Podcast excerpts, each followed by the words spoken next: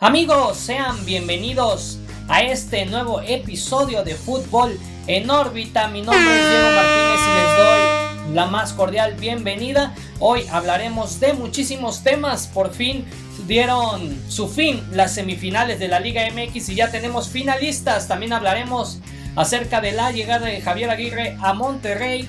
Hablaremos de la fase de grupos que va a vivir la eliminatoria europea para el Mundial de Qatar.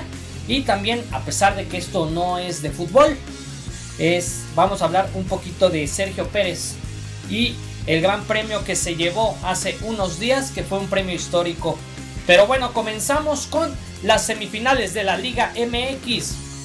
Se jugó el Chivas León.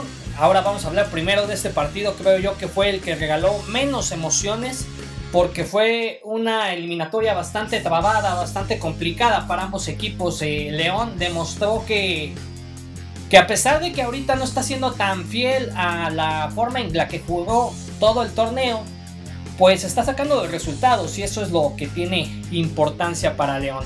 Eh, el partido de ida que se jugó en Estadio y las Chivas quedó uno por uno.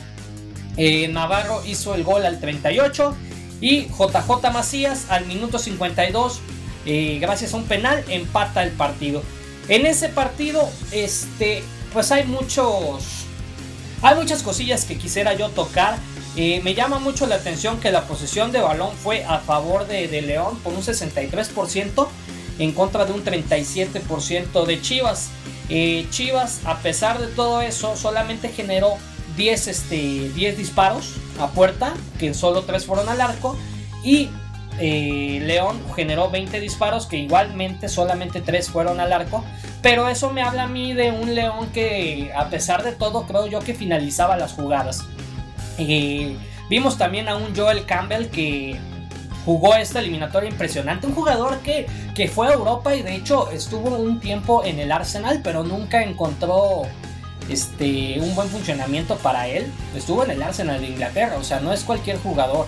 Es un futbolista bastante interesante, pero a pesar de ser delantero, es un jugador que no tiene tantos goles.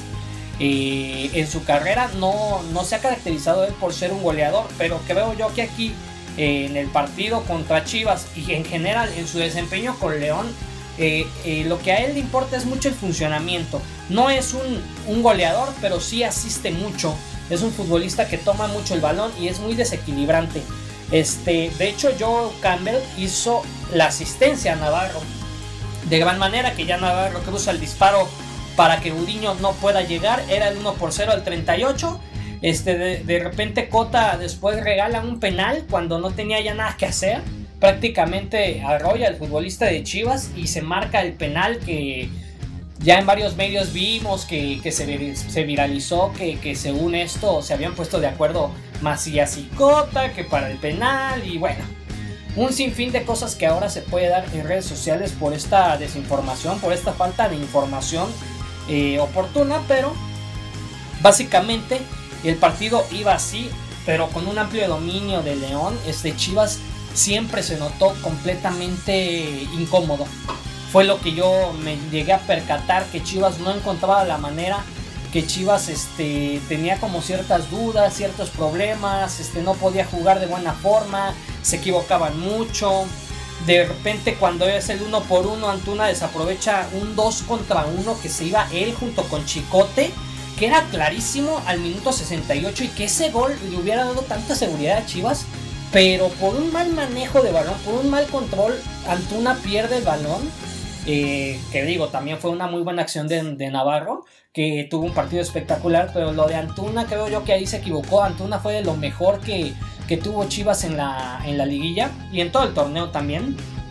Pero tuvo ciertos problemas y ciertas complicaciones en ese partido y creo yo que a veces Antuna el problema que tiene es que es tan rápido, que es tan rápido hasta para él mismo, porque hay veces en, hay ocasiones en las que él no sabe qué hacer con el balón.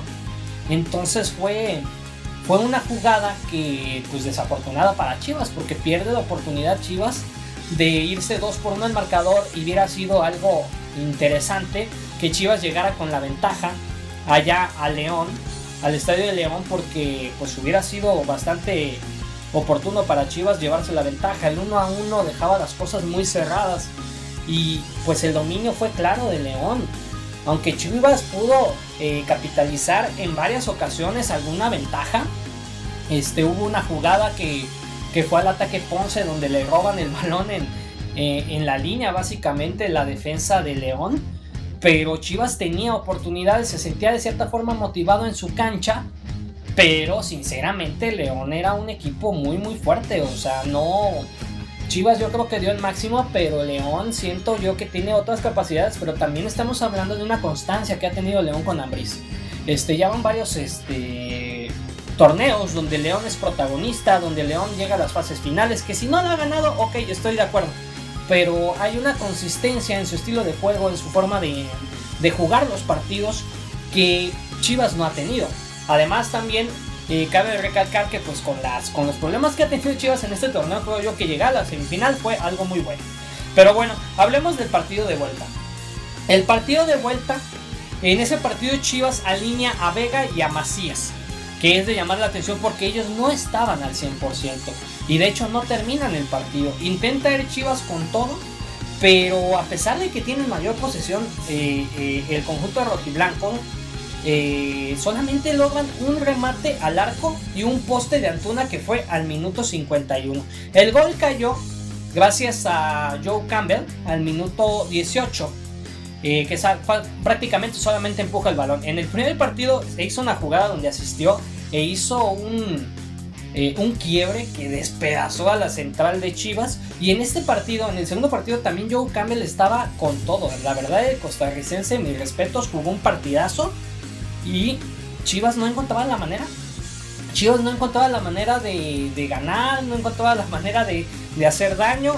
Y León dominaba teniendo a Montes con un control de balón impresionante. Este Navarro subía y bajaba y cumplía la central de, de, León estoica. Cota muy seguro atrás.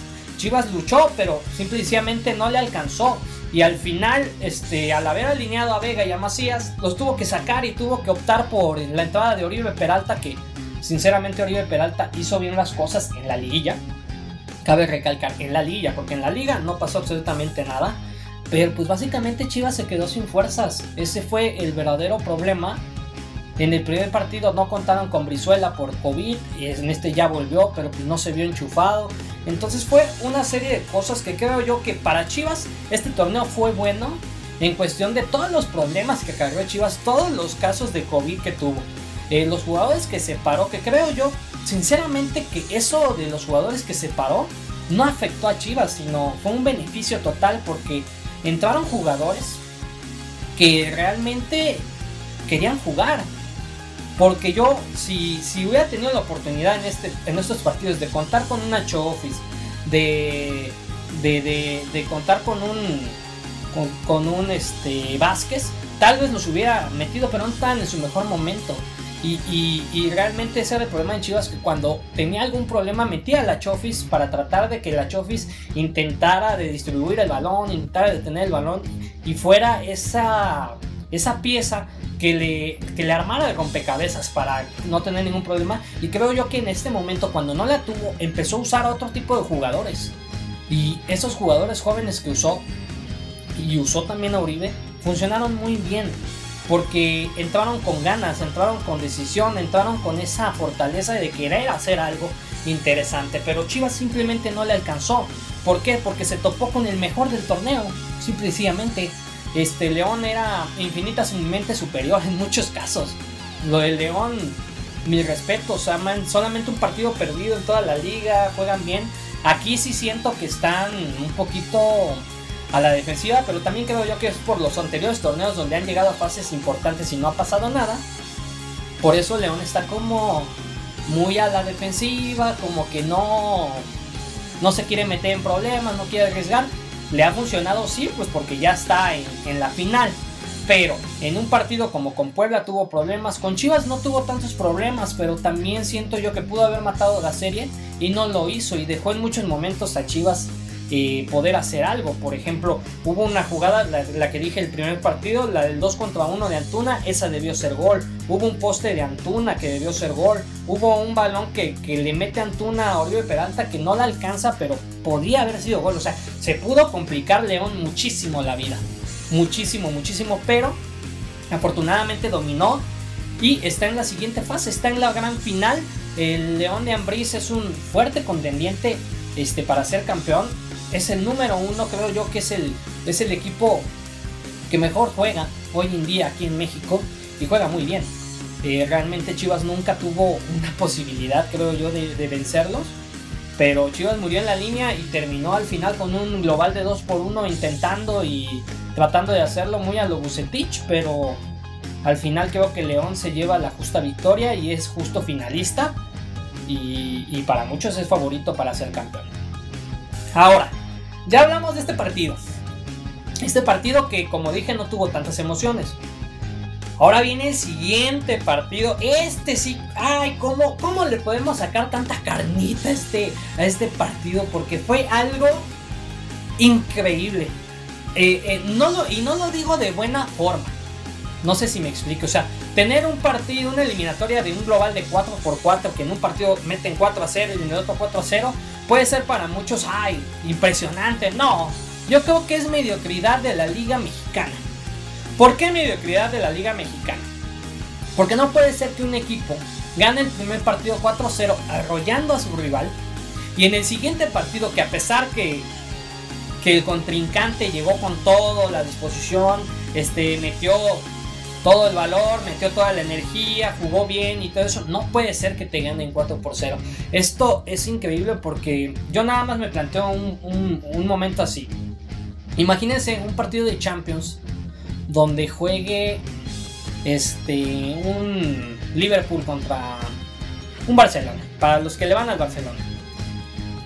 Un 4 a 0 que hubiera ganado este Liverpool en la ida en su cancha. Y que en, la vuelta meta 4-0 el Barcelona.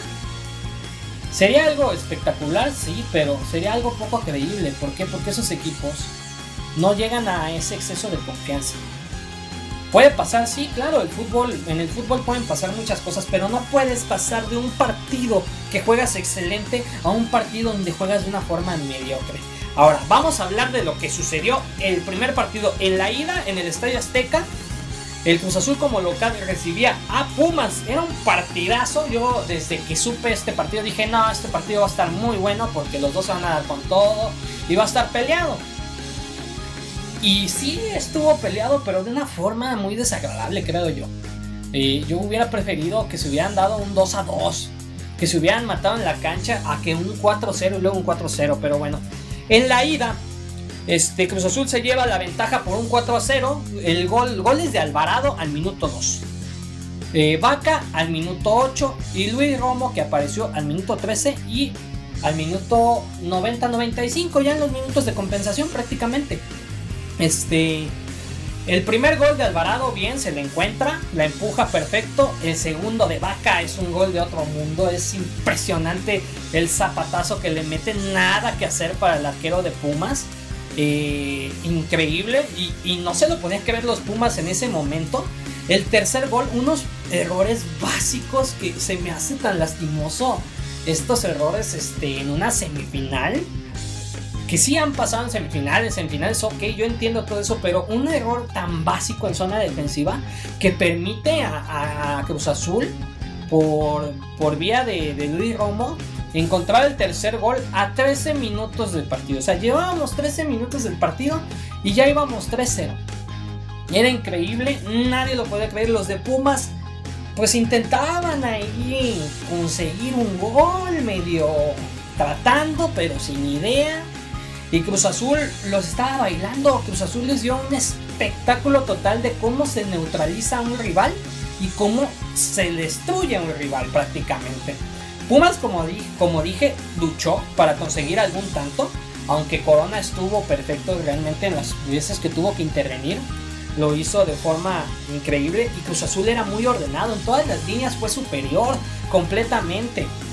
Este, llega una. el cuarto gol se anula.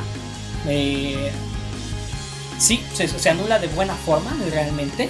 Pero Luis Romo al minuto 95 encuentra el 4-0 y pues todo era felicidad. Todos dábamos por muerto a Pumas. Cruz Azul había arrollado. De hecho, para muchos Cruz Azul daba miedo en cuestión de, dijimos, en esta ocasión se la lleva Cruz Azul, porque, o sea, ganar de esa forma categórica, porque no es que nada más goleó, o sea, neutralizó a Pumas, lo hizo ver como cualquier cosa. Ahorita se festeja mucho el triunfo de Pumas, sí, pero ese primer partido con Cruz Azul fue neutralizado, lo evaporaron, no existió.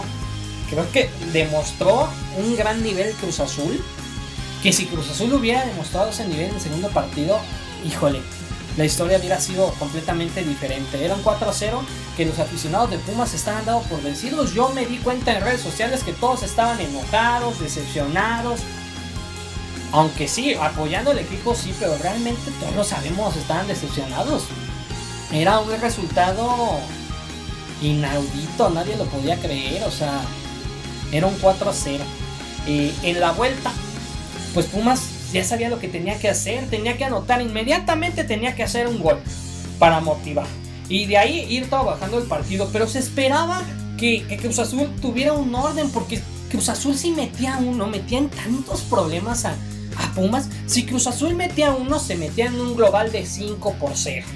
Y tenía que obligar, e iba a obligar a Pumas a meter 6, señores.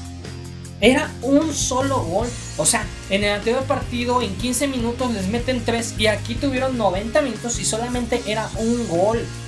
Tampoco vamos a decir que Pumas era invencible en ese aspecto. O sea, eh, lo que hace Johan Vázquez es impresionante, pero realmente no tiene una defensa tan sólida la de Pumas. Saben a lo que juegan, sí se guardan. Este fue un partido donde ellos dieron todo, pero fue increíble. Eh, la vuelta queda 4 a 0. Eh, los goles fueron de, de Dineno al minuto 4 y al 37, un doblete de él. Luego llegó Carlos González al minuto 41. Y lo impresionante, ya saben, porque las historias de Cruz Azul siempre son así. Al minuto 89 le hacen el 4 a 0. Porque Cruz Azulear, que para muchos empezó a tomar un tono burlesco y todo eso, se volvió una realidad. Eh, lo de Cruz Azul nadie lo entiende. No se sabe si es una maldición, no se sabe si, si hay algo mal ahí. No, no, no entendemos realmente lo que pasa con Cruz Azul. Yo en lo personal no lo entiendo y hasta siento feo porque la afición se le entrega año con año y a, a esa misma afición se le entregan estos resultados que dices, híjole, por más que ames un equipo, sí hay que ser objetivos y hay, hay, que saber ser críticos. Es una basura lo que te están entregando. Y el día de mañana creo yo que Cruz Azul salga campeón. En lugar de disfrutar por parte de la afición, va a ser un alivio. Ya salir de eso, no va a ser un gran triunfo, va a ser un alivio por todos estos tipos de, de, de historias que nos ha regalado Cruz Azul.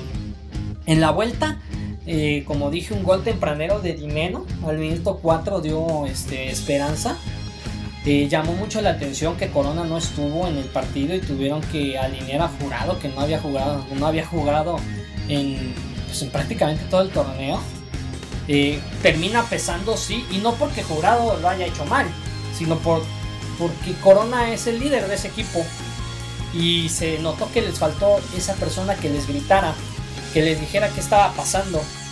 Eh, al final era por una lesión lo que tenía Corona y ya después al siguiente día se dio eh, el caso de que, tiene COVID. Y bueno, pues eso obviamente hacía que Corona tuviera esa... Pues, era imposible que Corona asistiera a este partido. Eh, lo impresionante es que Puma se fue adelante, intentó con todo Dineno, como digo, hace gol al 4. En el minuto 37 hace su segundo gol Dineno. Y en el 41 Carlos González, por ahí, por alguna, por cierta fortuna que tuvo en la jugada, le cae nuevamente el balón y cruza a Jurado de forma espectacular. Y iban 3 a 0 y todo esto era el primer tiempo. ¿Y saben qué pasó? Los demonios de Cruz Azul. Las caras bajas, los jugadores que no se la podían creer, se peleaban jugadores, se peleó, estaban ahí discutiendo, vi por imágenes de televisión que era Yotun y Vaca peleándose. Porque no, no puede ser, hay una maldición, no lo sé, pero es increíble que esté sucediendo esto. Y qué forma de Cruz Azul de, de, cuatro goles te meten ahorita en el primer tiempo tres y bajan las manitas completamente y se ponen como regañados porque ya no saben qué hacer porque no hay un jugador que tome el balón, porque el cabecita se veía estaba desaparecido totalmente.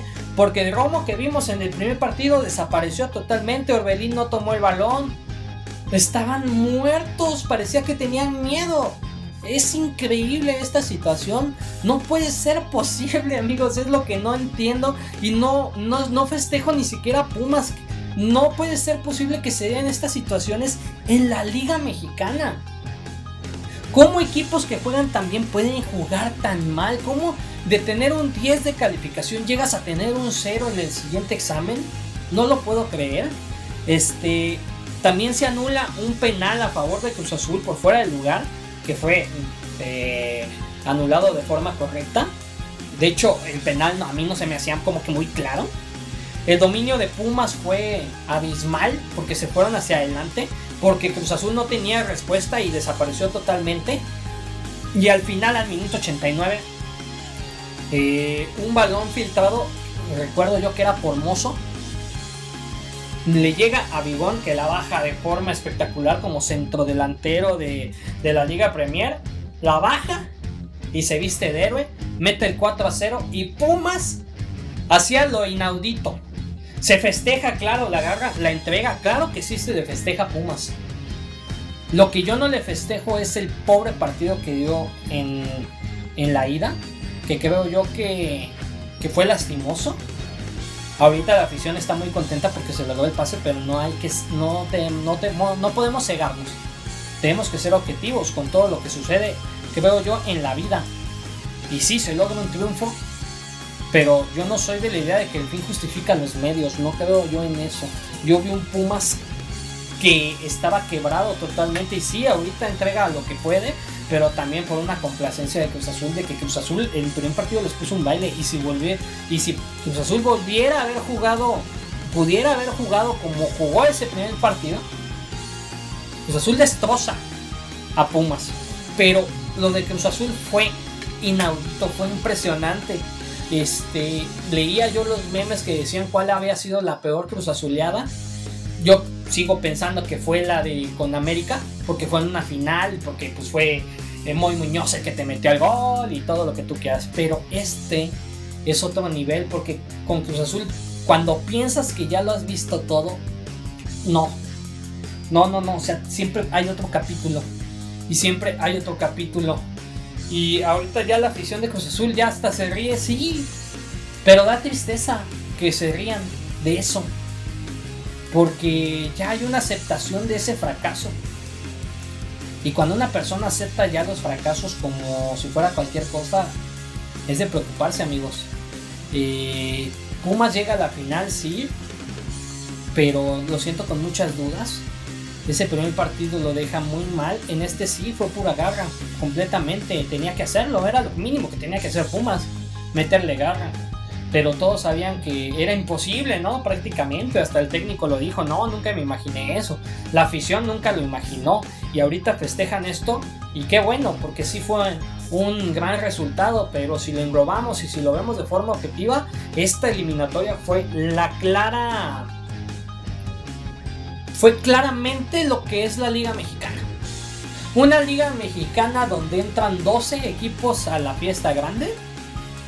Que si hay repechaje, que si no. una Liga Mexicana que premia esa.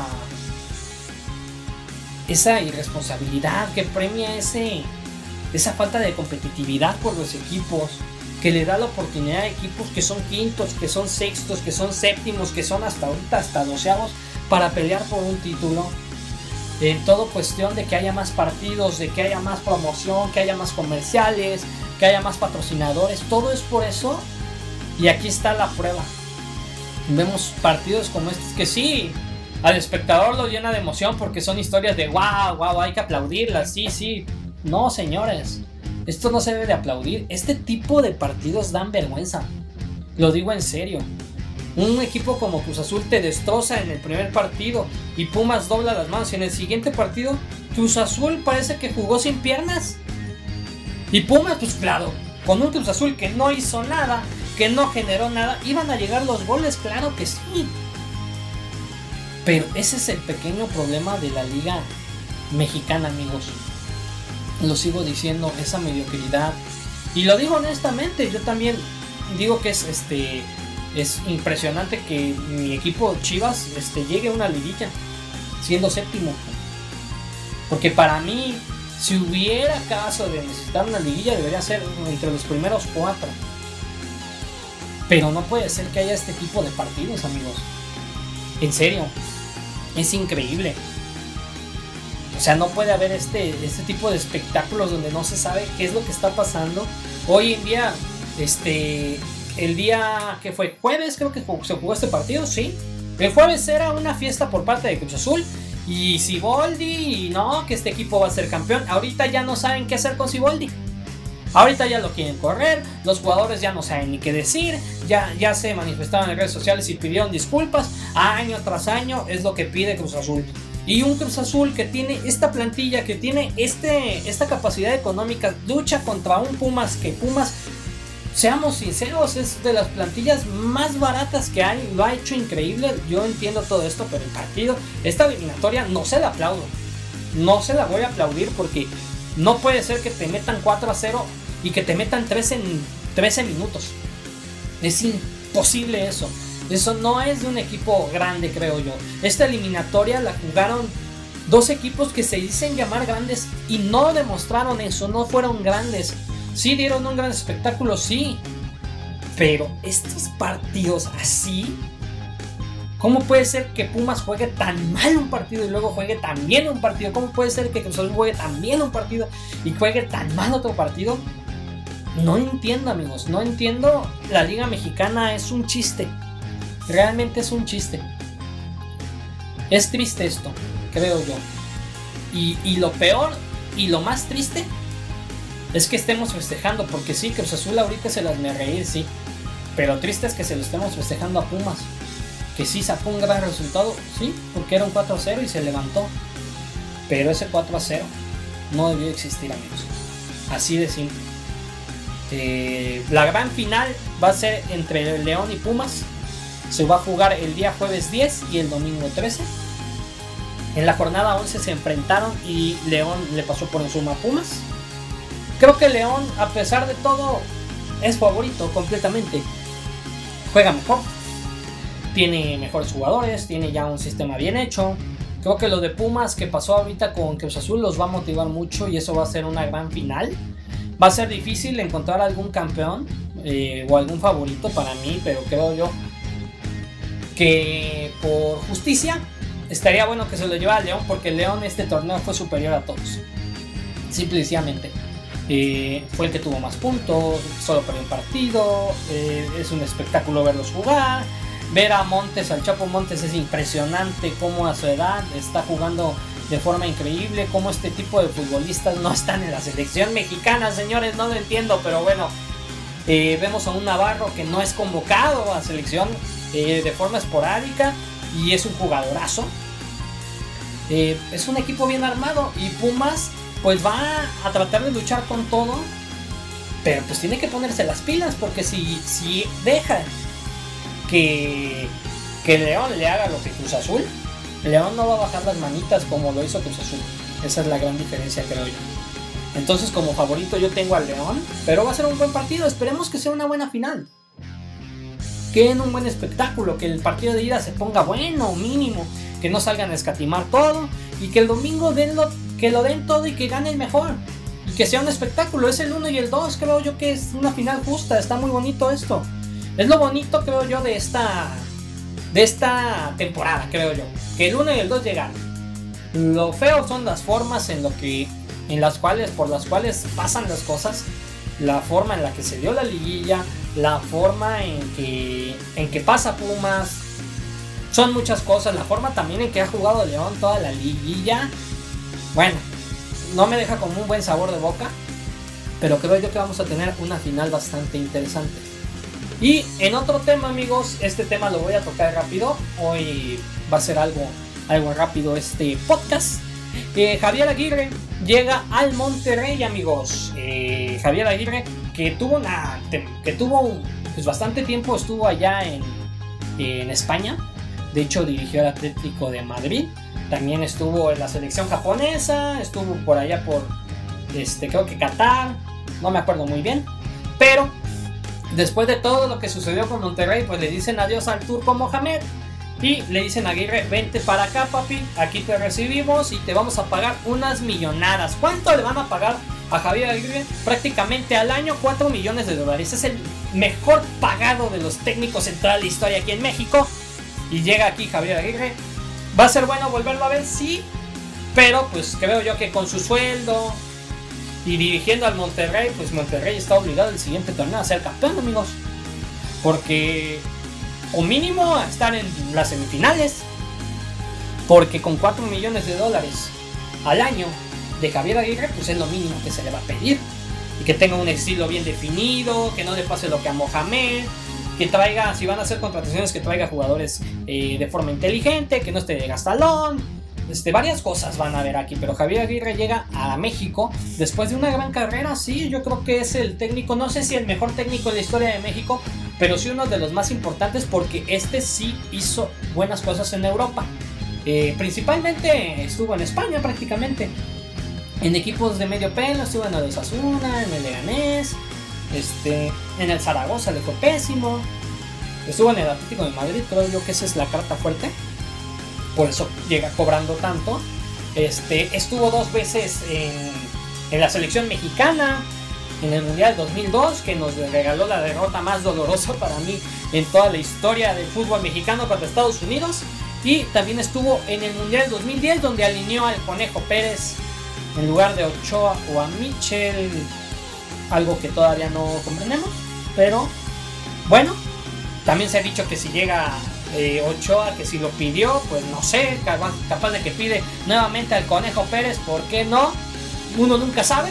Pero Javier Aguirre llega a México y se va al Monterrey. Y esperemos que venga con todo, que venga con todo, con todas las ganas, con toda la actitud de hacer las cosas bien, de triunfar y que Monterrey vuelva a ser ese protagonista que ya nos había acostumbrado para pues que se pongan buenos los torneos, amigos. Porque creo yo que lo único que sí me gusta de, la Liga Mexicana es que hay varios equipos muy interesantes como Tigres, como Monterrey, está León, está Pumas, está eh, Cruz Azul, está América, está Chivas, de repente se mete también Santos, se mete también Pachuca, o sea, es una liga bastante competitiva en ese sentido. Mediocre en otras, pero bueno. Esa es una de las noticias que llegó Javier Aguirre. Y también el siguiente tema que quiero tocar es que ya se dio la fase de grupos para la eliminatoria de Qatar 2020 22 eh, por parte de la eliminatoria de Europa. Este, como pueden saber ahorita en Europa este tipo de eliminatorias se está volviéndose loca por la Nations, la Nations League y, cosas así que realmente hay muchos que no entendemos del todo. Porque hicieron ya un pozole prácticamente para esto. Este, ahora está dividido esta eliminatoria en 10 grupos. 10 grupos. Ahí les va.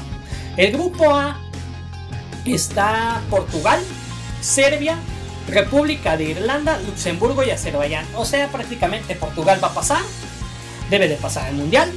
De forma directa, quiero recalcar que de estos hay 13 boletos para Qatar. Eh, voy a explicar cómo está la onda. A ver, los primeros lugares van a pasar de manera directa. Son 10 grupos, pasan 10 prácticamente. El segundo lugar de cada grupo se va a ir a la repesca.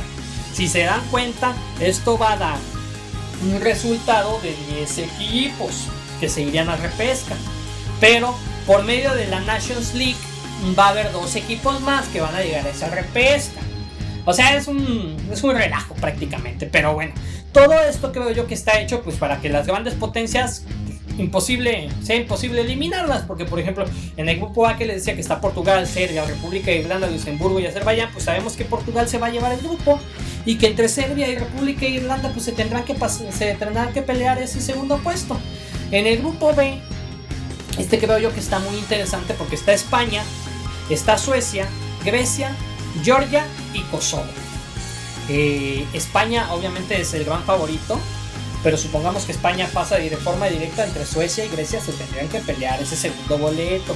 Pero por ahí si se despista España, pues quién sabe. Este grupo yo lo veo como un poco más eh, peleado, pero por esas tres naciones, por España, por Suecia y por Grecia. En el grupo C aparece Italia, Italia que en el anterior mundial no clasificó, ahora sí se aseguraron prácticamente de que sí califique. ¿Por qué? Porque le ponen de acompañante de grupo a Suiza, que es un buen equipo, sí, completamente, competitivo, totalmente, pero es el, realmente creo yo que es el único que le va a competir porque está ahí abajito está Irlanda del Norte, Bulgaria y Lituania. Entonces entre Italia y Suiza se van a pelear el primer puesto y el segundo se va a repechaje. En el grupo D eh, también está un poco interesante, pero pues ponen a la, a la gran potencia que es Francia, el actual campeón del mundo, junto con Ucrania, Finlandia, Bosnia y Kazajistán. Eh, Ucrania, Finlandia y Bosnia se van a pelear ese segundo puesto. Pongo a Finlandia en esta pelea porque también está peleando por la eh, Eurocopa. Pero creo yo que Francia no va a tener ningún problema para clasificarse. En el grupo E está Bélgica, Gales, República Checa, Bielorrusia y Estonia. Bélgica va a clasificar, creo yo que es de hecho una de las grandes potencias hoy en día porque a nivel selección tienen un equipazo y tienen ya un sistema bien hecho. Gales que va a intentar, yo creo que por este, por este grupo puede pelear por, por ese repechaje y tratar de llegar al mundial por fin, ¿no? Y República Checa pues no los veo tan fuertes realmente. Eh, en el grupo F, este yo creo que va a estar bueno porque aparece Dinamarca, Austria, Escocia, Israel, Islas Faroe y Moldavia. Este, Dinamarca creo yo que es el gran favorito. Pero pues ahí una Austria y Escocia se van a andar peleando por un segundo puesto o pueden dar una sorpresa. Este grupo está competido. Al igual que el siguiente, que es el G, que es entre eh, Países Bajos, Holanda, Turquía, Noruega, Montenegro, Letonia y Gibraltar. ¿Por qué digo yo que está competido este grupo? Pues porque Holanda, pues obviamente sabemos que es una gran potencia, pero no pasa por sus mejores momentos. De hecho, está cambiando todo su esquema con nuevos jugadores, es un proceso diferente. Entonces, va a competir directamente con un Turquía, que Turquía pues es un equipo fuerte, complicado. Y Noruega, que de la mano de Holland, yo... A mí no me sorprendería que se termine colando hasta el Mundial, amigos. Eh, recuerden esto, yo siento que Noruega este mundial llega al mundial y lo va a jugar. Eh, pero es un grupo entretenido, creo yo que este grupo está bueno. También el H, que es el de Croacia, Eslovaquia, Rusia, Eslovenia, Chipre y Malta. Croacia que pues fue subcampeona, algo increíble, pero pues ahorita el problema que tiene Croacia es que va a tener que hacer un cambio generacional también y pues le puede costar ahí un poquito de trabajo. Eslovaquia pues que ya ha ido a mundial, creo que fue en el 2010 donde fueron. Eh, Rusia que pues en el mundial nos entregó cosas interesantes, falta ver qué es lo que va a entregar ahorita. Y Eslovenia, yo creo que entre esos cuatro equipos, yo creo que Croacia no debería de tener tantos problemas para clasificarse de forma directa. Y entre Eslovaquia, Rusia y Eslovenia se van a andar peleando el segundo puesto. En el grupo I aparece Inglaterra, que va a compartir el grupo con Polonia, Hungría, Albania, Andorra y San Marino. Inglaterra no debe de tener problemas. Creo yo que el segundo lugar tendrá que salir entre Polonia y Hungría. Pero le voy más a Polonia. Yo creo que no deben de tener problemas. Y en el J está Alemania, que pues ya saben que con ciertas dudas y ciertos problemas, pues ahí se la llevan. Pero pues ya, pues esperamos que Alemania se reponga para que vuelva a ser protagonista mundial. Porque ahorita anda como un poco tambaleándose. Eh, Alemania va a compartir con Rumanía, con Islandia, Macedonia del Norte, Armenia y Liechtenstein. No, Liechtenstein. Perdón por mi pronunciación, pero es que ese país está bien complicado. Eh, Alemania va a pasar, creo yo no debe de tener ningún problema. Y entre Rumanía e Islandia yo siento que ahí va a haber la lucha del segundo lugar. Pero básicamente estos son los grupos de la eliminatoria europea espero que se acuerden de mis, este, de mis apuntes. Y en el mundial veremos si realmente lo que dije es cierto y pasaron los que yo dije. Y también cuando estén jugando eliminatoria voy a decir cómo van las cosas. Y cuando estén los repechajes ya definidos también vamos a platicar de todo eso amigos. Porque todo eso tiene que haber aquí. Sí, toda esa información eh, será dada por mí para que vayamos conozcan, para que conozcamos un poquito más de cómo van las eliminatorias. Vamos a hablar también de la eliminatoria sudamericana, de la CONCACAF, eh, la eliminatoria africana, también allá en Asia. Quiero que se hable de todo para que vayamos bien y vayamos poco a poco preparando ese camino hacia Qatar 2022 amigos. Y por último ya para terminar este podcast eh, y no hacerlo tan largo, eh, quiero recalcar que esta noticia pues obviamente no tiene nada que ver con fútbol, pero siempre que haya noticias de mexicanos este, que estén dando de qué hablar alrededor del mundo de cualquier deporte, eh, creo yo que se debe de tocar. En esta ocasión le tocó a Sergio Checo Pérez, que ganó el premio de Sakir ahí en Bahrein de la Fórmula 1. Es un triunfo histórico, es su primer podio. Y de forma increíble lo hace Checo. Eh, yo ya tuve la oportunidad de verlo hace dos años. Sí, hace dos años fui a Fórmula 1, me tocó cubrir este, ese evento. Y Ahí conocí a Checo Pérez, excelente, todo bien. Digo, lo conocí de lejos, no crean que lo entrevisté, no tuve la oportunidad ni nada. Pero eh, la Fórmula 1 es un deporte bastante complejo. Muchos dirían que no, es de los deportes más complicados. Y lo de Sergio Pérez eh, fue impresionante porque es la primera carrera ganada en 50 años por un mexicano. Entonces no es cualquier cosa. Tal vez eh, personas como Luis Hamilton lo ganan en cualquier día, sí, pero para nosotros los mexicanos eso no es un deporte que haya una preparación tan grande como en otros este, segmentos, pero lo que hizo Sergio Pérez es de llamar la atención, creo yo es uno de los eh, mexicanos que más se resalta a nivel mundial, un ejemplo a seguir, un ejemplo del trabajo constante, de no importa si tardas mucho en llegar a tu, a tu máximo nivel, tú llega, sigue, dale y logra tus objetivos, logra tus sueños, porque lo que hizo Sergio Checo Pérez fue algo impresionante y no podía pasar desapercibido por mí ni por fútbol en órbita. Todos debíamos de saber un poco más de esta historia. Pero enhorabuena por Sergio Checo Pérez. Y si algún día nos escucha, le estamos mandando la mejor de las suertes. Lo felicitamos y es, un gran ejemplo para los niños, para todos nosotros, para mí, de que hay que seguirle dando amigos, hay que seguirle dando y vamos a llegar muy muy lejos. Pero básicamente esto es toda la información de, de este podcast. Hemos llegado al final de Fútbol en órbita, se los agradezco mucho por los que todos los que llegaron hasta aquí a escucharme. Eh, gracias y ya saben que ahí estamos. La siguiente semana vamos a hablar del campeón y ya terminando la liga, pues vamos a ver de qué, de qué sacamos esta información, amigos. No se preocupen. El chiste es que le vamos a seguir dando y dando y dando. Eh, el fin para que todos ustedes tengan a la semana un capitulito que lo vayan escuchando donde ustedes quieran, en el coche, en su celular, donde ustedes quieran. Pero eh, esto lo hago con mucho cariño para ustedes. Y espero estén muy bien, que la pasen increíble y nos vemos la siguiente pasada. Nos vemos entre comillas porque nos estamos escuchando, ¿verdad? Eh, saludos a todos amigos y pásenla excelente. Cuídense mucho. Bye.